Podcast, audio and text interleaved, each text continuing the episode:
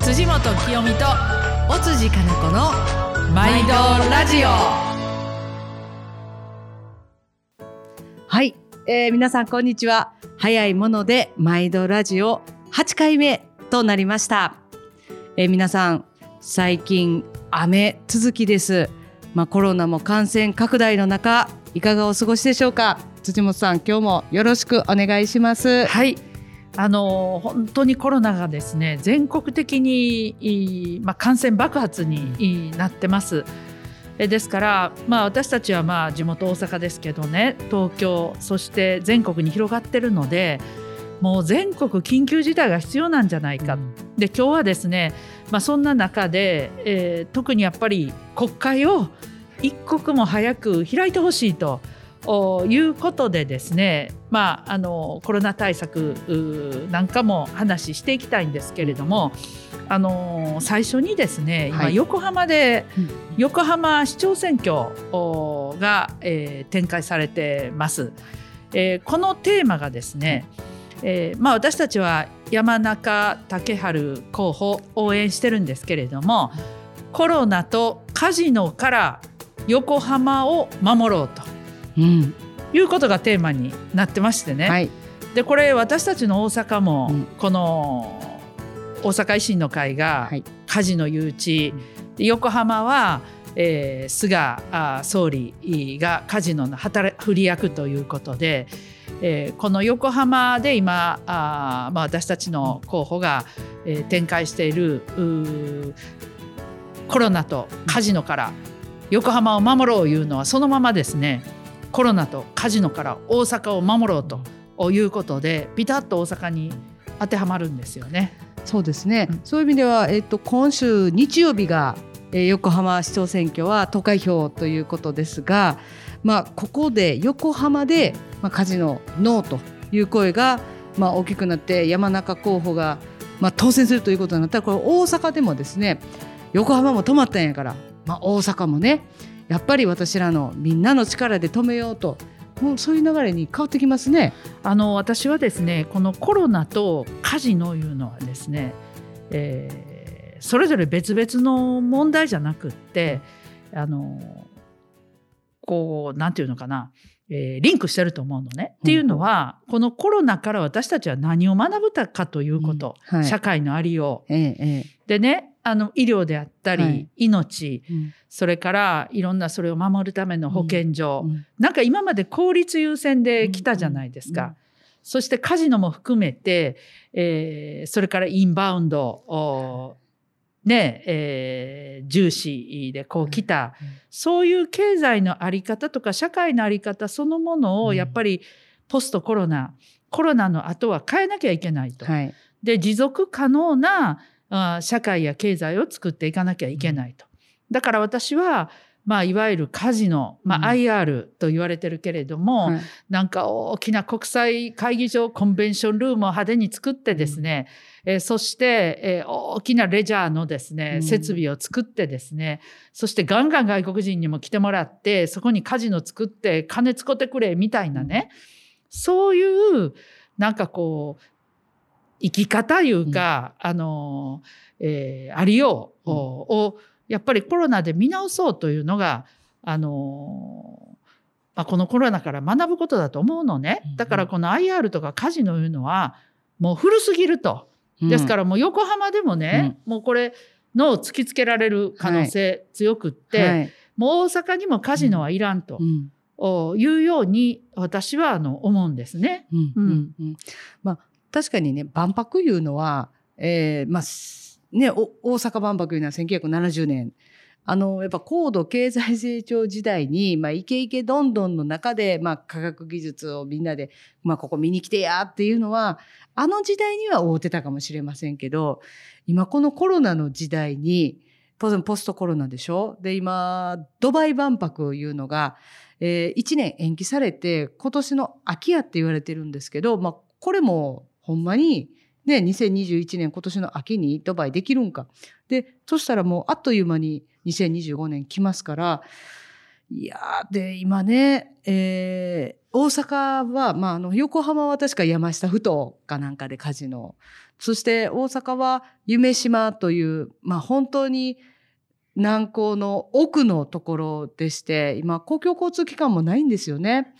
だからでそこにまあカジノと万博一緒に持ってくる言ってるけど、まあ、カジノはかなり遅れてきました。そうなると、まあ、万博をする半年のために今地下鉄延伸やってます。でそれでほんまにええのと。でこれね、カジでカジノのためだけにじゃあお金使ってですよあの地下鉄延伸400億とかで今もうちょっと費用かかる言われてたりその駅周辺のね、えー事業が結局どこも手挙げない、まあ、こういう状態になっててやっぱり過去のなんというかなんか土木工事やったら経済が潤うみたいなやっぱもうそういうやり方はもう違うんちゃうかと。ね。もうね、あのーそれにいお金の、うん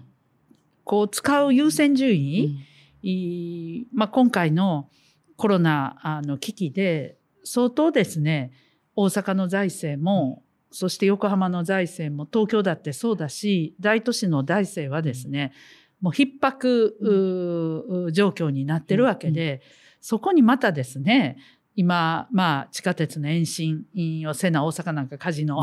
のところにですね、交通機関も作れないというような状況で何百億もかけるとか、もう無理や思うのね、そうであるならばやっぱりなんで今これだけ病床が足りない、うんそしていざという時にですね、えーえーまあ、病院に入れない人が出てきてるのか、この医療をどう充実していくかとかね、それから先ほども言った保健所の人員をどんどん減らしてたけど、そういうところにきちんと公的にサポートして人を増やしていこうとか、そういうところにお金を優先的につけていく、それともう一つですね、大雨の話があったけれども、まあ、災害がですねあちこちで起きてると。うん。でこれも気候変動、はい。温暖化とおもう密接に関係していることがはっきり分かってきたし、そうするとこの温暖化対策とかですね、うん。それからあの災害対応にうん。そっちにお金使っていこうと。うん。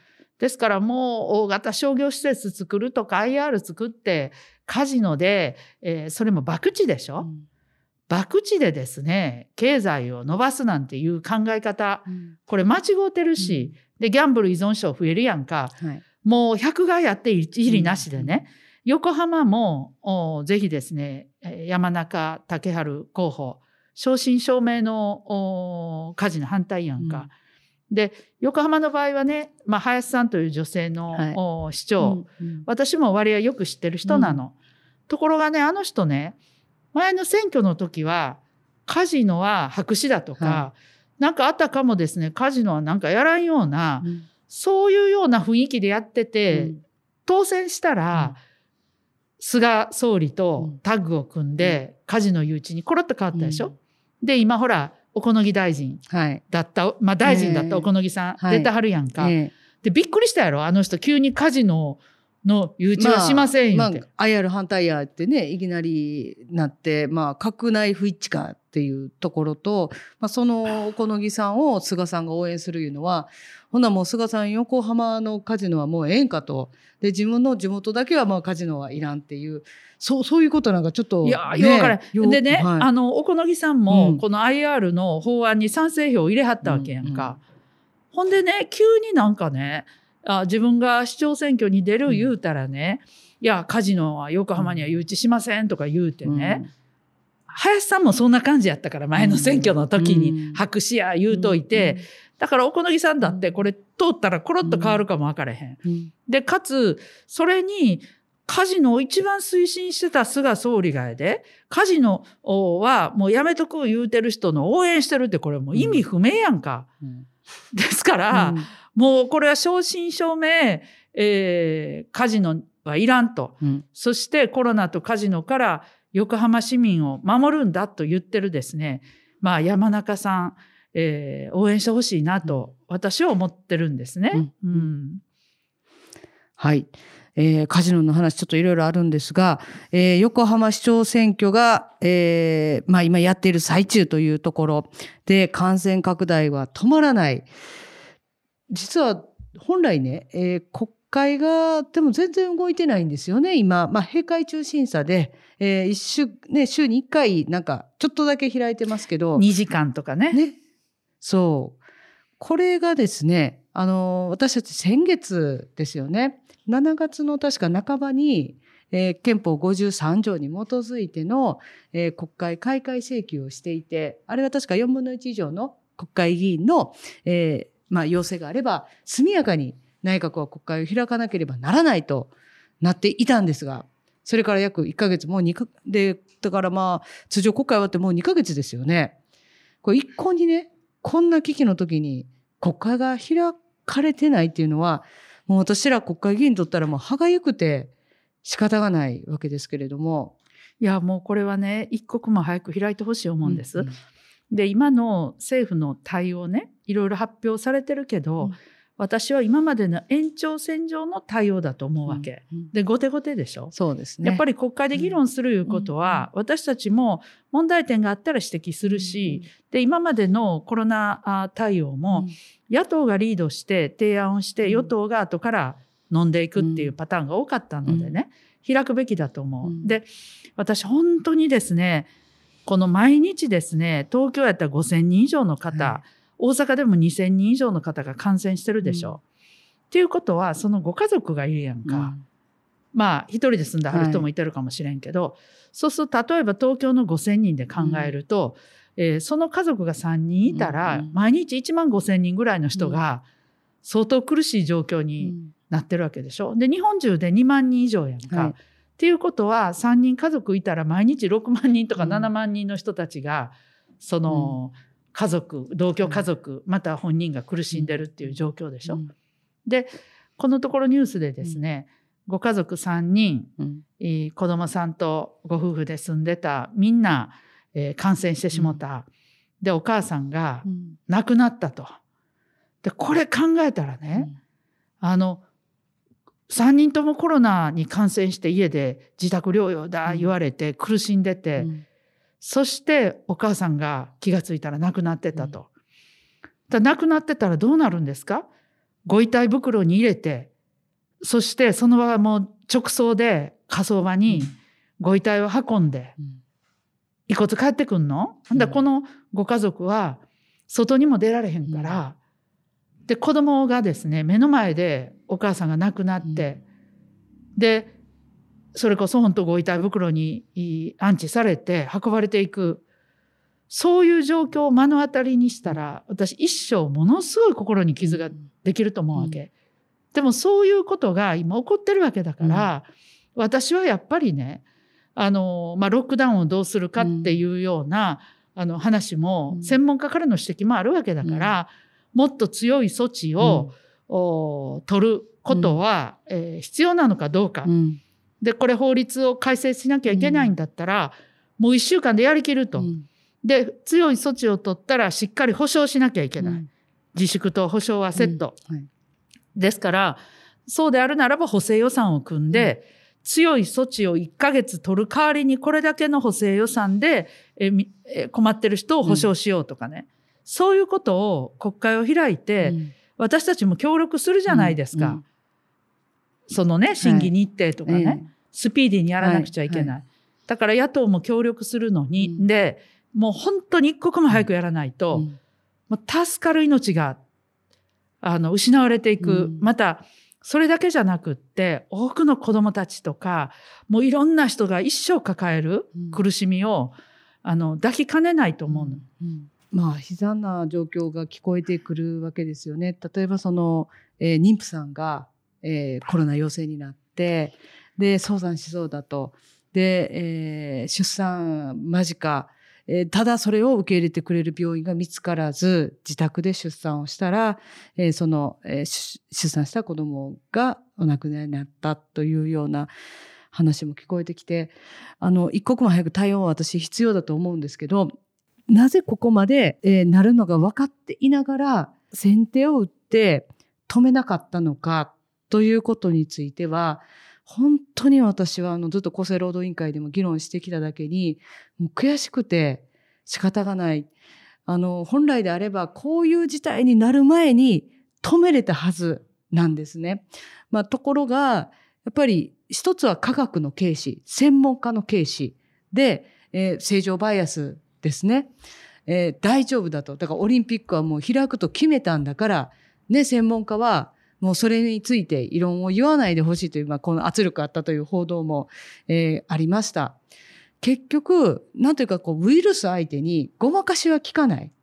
えー、言葉でウイルスはごまかされない。安全安心と唱えたら大丈夫かというと全然そうではなくて、で、最後、バッハさんがですね、来て、えー、銀座、銀ブラしてですよ、えー、みんなに不要不急の外出は避けてくれと言っているときに、その IOC のバッハさんは銀座歩いとって、じゃあこれおかしないですか言うたら、ね、大臣が、いや、それはあの自分の判断ですって。これでは、もう全然だからあの公衆衛生ってやっぱ基本的にその市民や国民の皆さんと一緒に止めなければ感染拡大は止まらないのにもうなんていうか信頼してもらえる言葉を政府が失っている。で菅さんはですね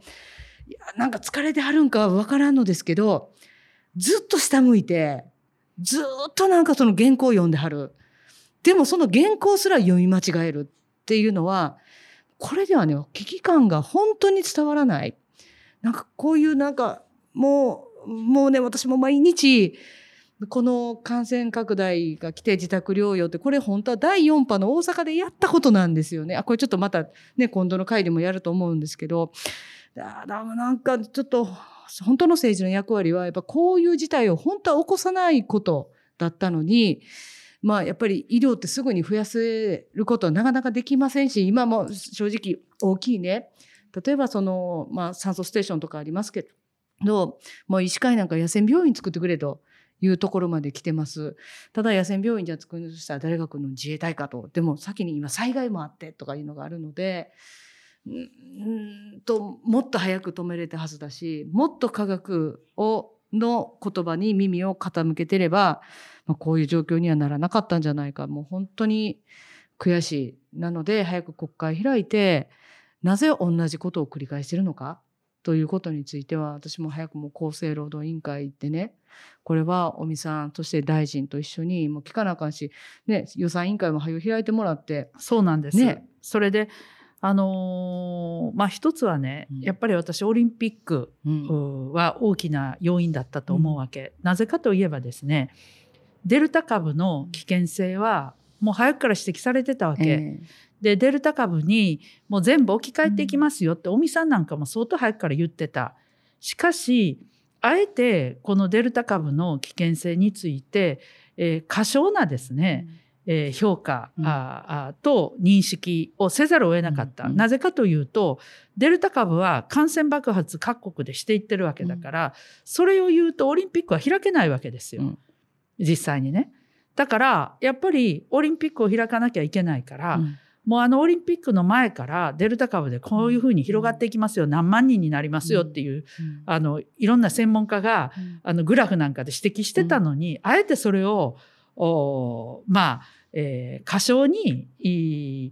えー、こう評価っていうか、えー、知らせずに国民に知らせずにオリンピックに突っ込んでいくしかなかったっていうことだと思うのね。でもしもこのいわゆる野戦病院のようなものを早くから準備しましょうって言ってオリンピック前から準備してたら、こんなんも作らなあかんのにオリンピックやるんかいってこう全部それに、ま、来るから先々の先手が打てなかったと私はあの思ってるのね。だからあのそれでも今でもまだオリンピックとの因果関係はないとか言っているけれども私はあると思います。うんうん、でかつ、まあ、私今、まあ、予算委員会の筆頭理事で責任者でしょ？はい。えー、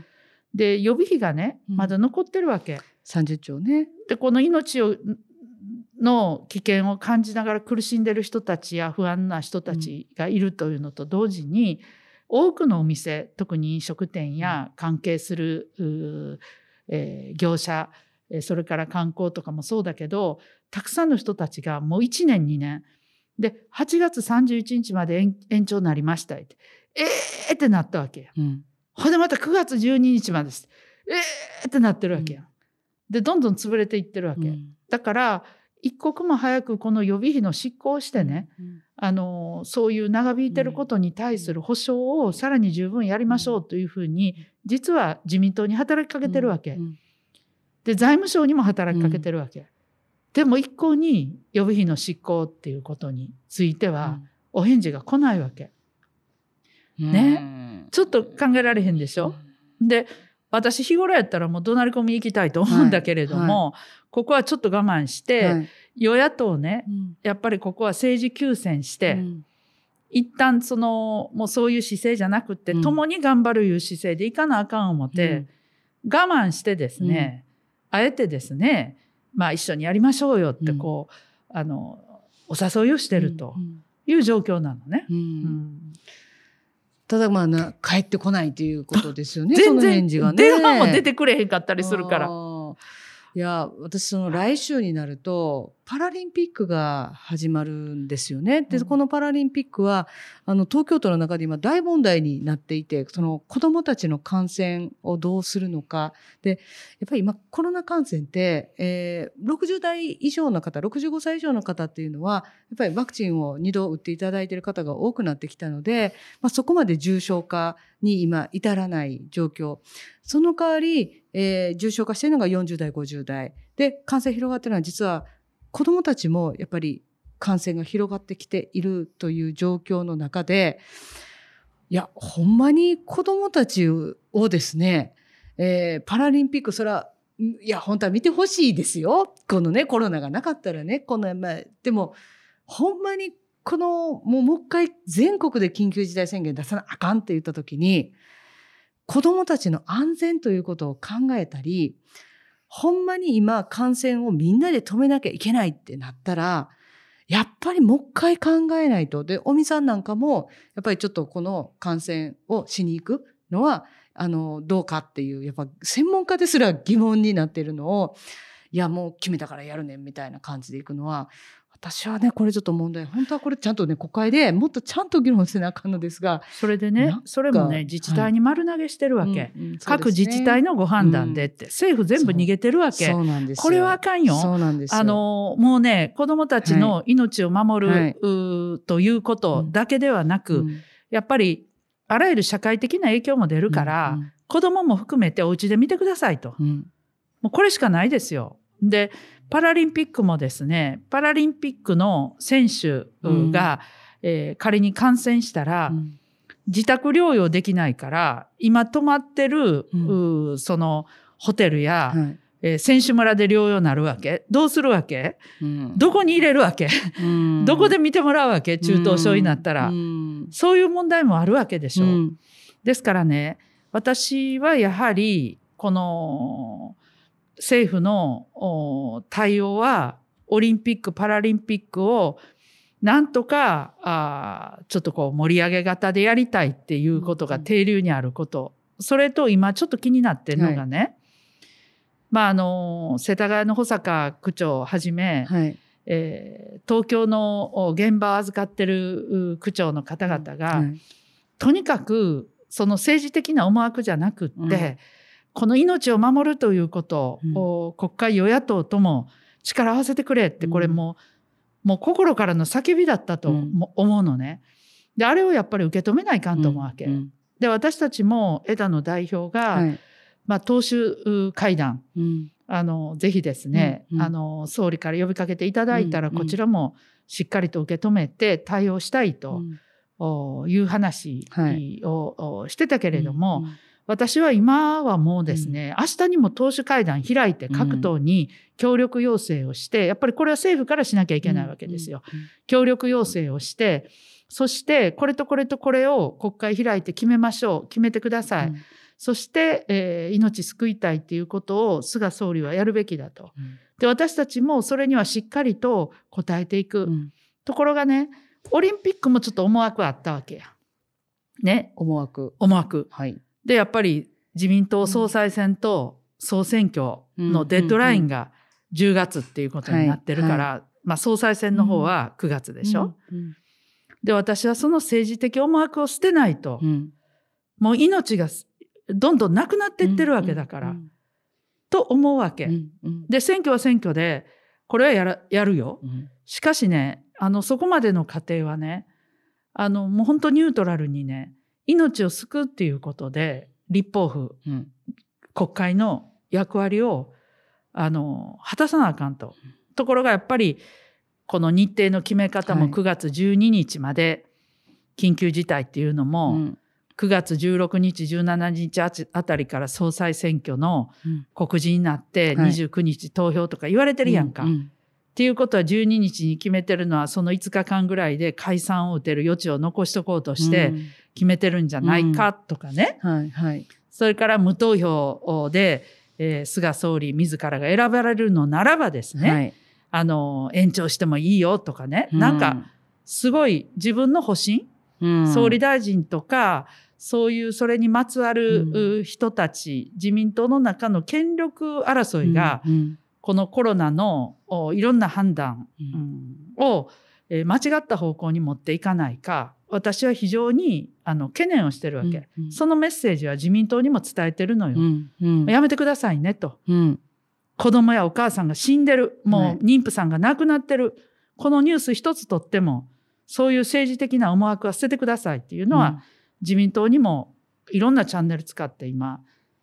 まあ投げかけてるわけ。うんそうなんですよ、だからなんかちょっと今メッセージをしっかりともう与野党を超えてワンボイスで危機だということをみんなで言って私たちも含めてみんなでここはその感染拡大を止めるために